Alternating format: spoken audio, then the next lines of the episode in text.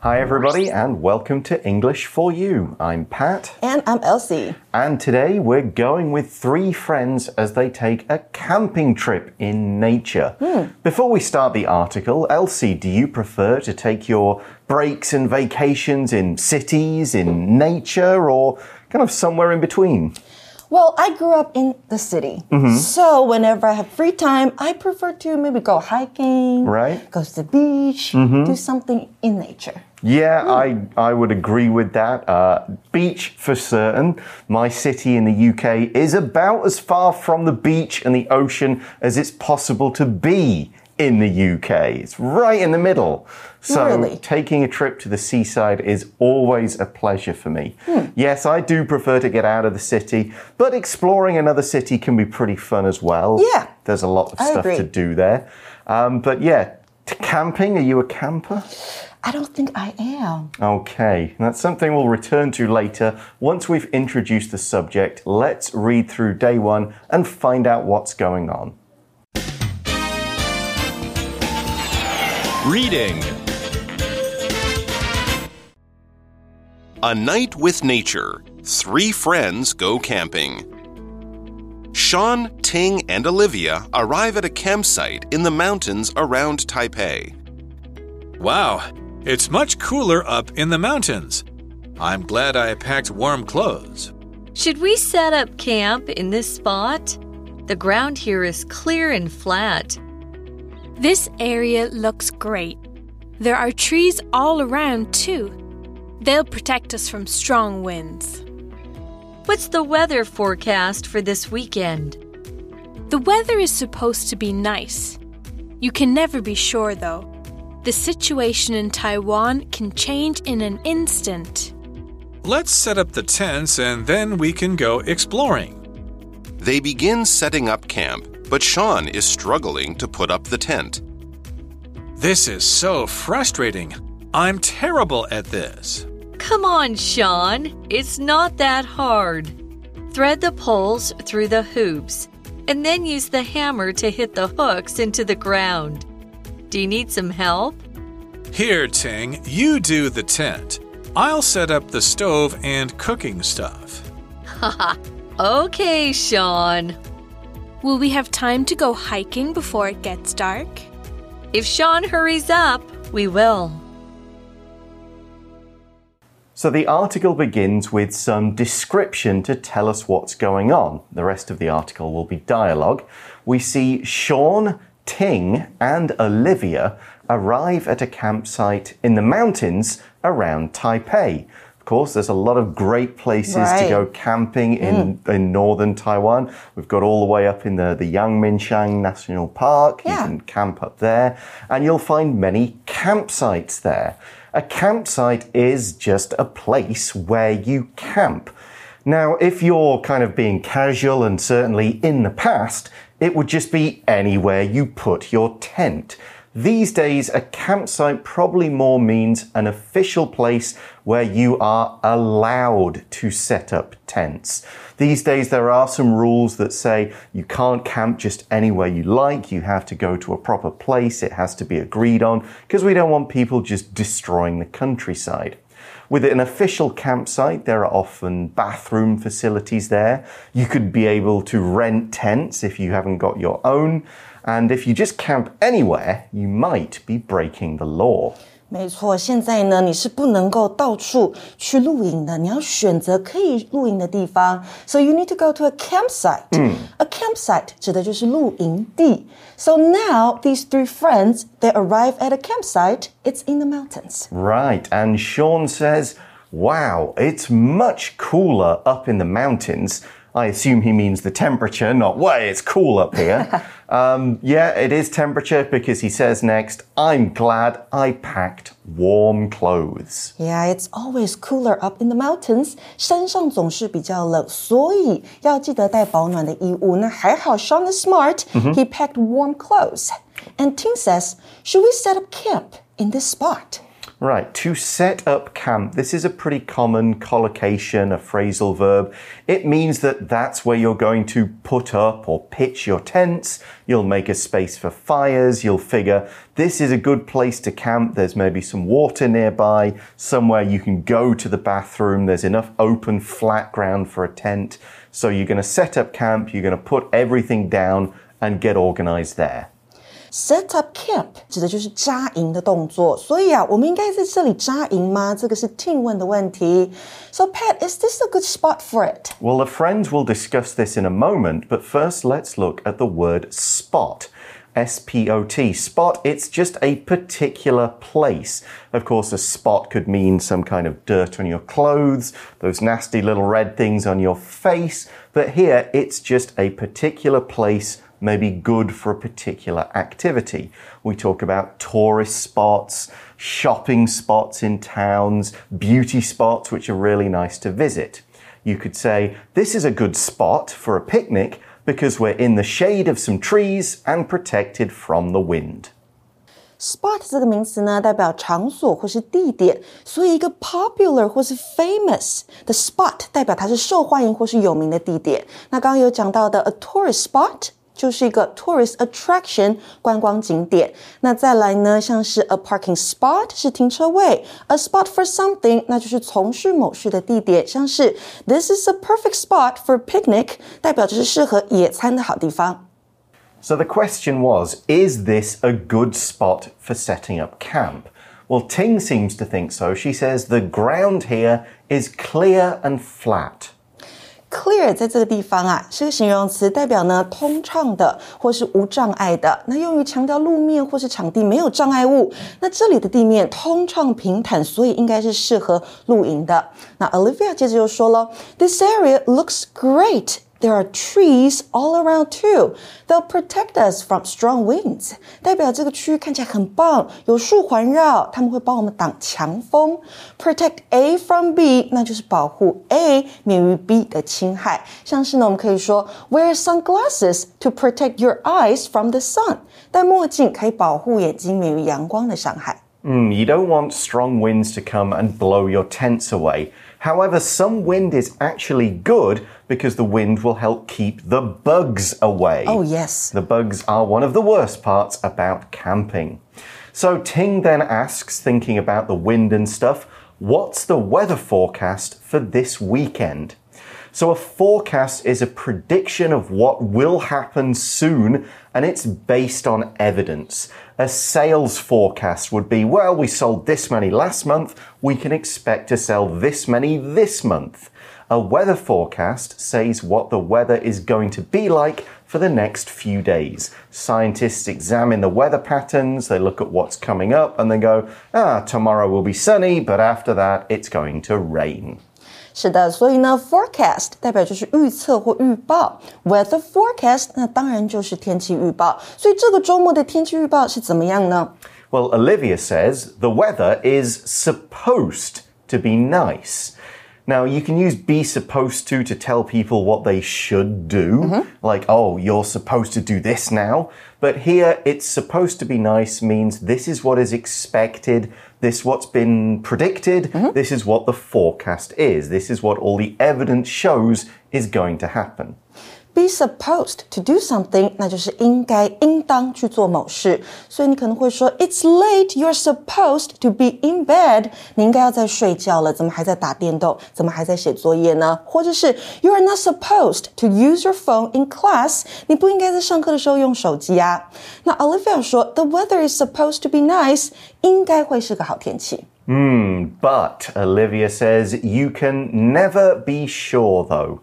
The situation, in this case the weather, the situation in Taiwan can change in an instant. So we're going to find out what that means by looking at the word instant. An instant is a very short period of time. It's not an exact measurement. It could be one second, a few seconds, or even a couple of minutes. The point is, it's quickly, it's unexpected. If something happens in an instant, then it happens very quickly. Here's an example. I only had an instant to see the car as it drove quickly away. Or, to use the phrase version, I dropped my cup, and in an instant there was coffee all over the floor Instant 这边当做名词用哦，代表是片刻或是瞬间。In an instant，那就是片刻之间。像是呢，我们可以说 The tornado destroyed the houses in an instant，那就代表呢，龙卷风瞬间就把房子摧毁了。So here Olivia is right，台湾的天气状况瞬息万变。Yeah, in the summer it goes from, oh, it's a lovely sunny hot day, it's pouring with rain. Now it's very sunny again and it's steamy because all the rain is being dried up. So, yes, Taiwan's weather can be a little unpredictable. But they're going to camp here anyway, Sean says. Let's set up the tents and then we can go exploring. A tent, of course, is an absolutely necessary thing if you're going camping. It's a temporary shelter made of thick canvas, some kind of plastic. You put it on a pole, you hang it up, you mm-hmm. sleep under it. So you might say at the three day rock music festival, most people stayed in tents. Yeah, crazy fans would do something like that, I've right? done that, it's fun. Really? Okay, tent 这个名词呢，同学们应该都知道了，就是帐篷。所以搭完帐篷，你就可以去探索这个地方了。 So we then see they begin setting up camp. Remember that phrase? But Sean is struggling to put up the tent. So we've had set up camp, set up the tents. Now we've got put up. To put up something is similar to set it up. It's in a flat position on the floor and you're raising it into an upright position. You might put up some furniture, like if you buy it from IKEA and you've got to do it yourself. You put up the tents. You might put up a stage somewhere in public for people to do a show on. 搭帐篷呢，除了可以用我们刚刚说的 set up a tent 之外，你可以说 put up a tent。所以他们开始搭设帐篷了。But Sean is struggling to do it. To struggle to do something，那就是挣扎做某事，代表做这件事情对他来说是有困难的。 Yeah, tents can be tricky, even if you've done it a few times, a new tent, or you've forgotten where this bit goes. It can get really annoying if you can't get it right. And that's how Sean feels. He says, this is so frustrating. I'm terrible at this. So, something that's frustrating is annoying. It's troublesome. It's not terrible. It's not the end of the world or a big disaster, but it's the sort of thing that just bothers you and it keeps happening and you get angry because you just can't get it right Frustrating 这个形容词呢，就是使人心烦的、令人沮丧的。So it can be frustrating when your flight is delayed。班机延误的时候，你可能会觉得很沮丧。It can be frustrating when you are stuck in the middle of traffic。 Certainly can. 塞车的时候也是。那这个时候你感到挫折、沮丧，你可以说 you feel or you are frustrated。 So Ting then says, Come on, Sean, it's not that hard. Thread the poles through the hoops and then use the hammer to hit the hooks into the ground. Do you need some help? We've got a few things to look at here, all about putting up tents. So, to thread, this is the first verb. To thread something is to put a long, straight thing through a hole or a series of holes, as is usual with the tent, so it's in the right position to use. In other words, you take the long part of the tent and put it through little holes or hooks or loops in the canvas bit to make the overall structure. You could talk about threading a needle, where you put the thread through the hole in the not sharp end. You could also say, thread the rope, thread the rope through this hole, and then tie it to make sure it doesn't come loose Thread 在这边呢，当动词用，代表把点点点穿过。那通常就是把线或绳子等东西穿过另外一个物品。那它当名词用的时候呢，就是缝衣服用的细线。那如果是针的话，我们就说 needle。So here we need to thread the poles through the hoops. Yeah, or hooks, yes. A hook is a piece of metal or plastic with a tight curved bend on it. And so you can hang it from a wall and then you can hang a jacket on it. You could hang it on a drawer and place something on it. Or with a hook in a tent, you put it in the ground, it traps the end of the tent, but it's easy to lift up again. It's got that bend in it.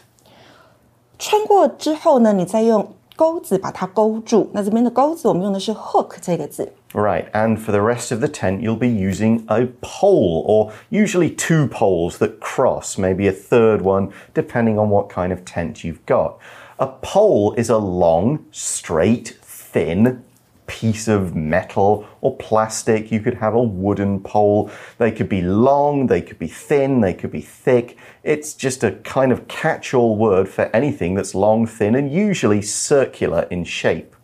You might say, there is a pole outside our school with Taiwan's flag at the top of it pole 这个字指的是呢柱或杆，所以刚刚例句说到啊，学校外有一根旗杆。那除了旗杆之外，还有什么可以用到 pole 这个字呢？像是 fishing pole 钓鱼竿，utility pole 指的就是你在路上看到的电线杆。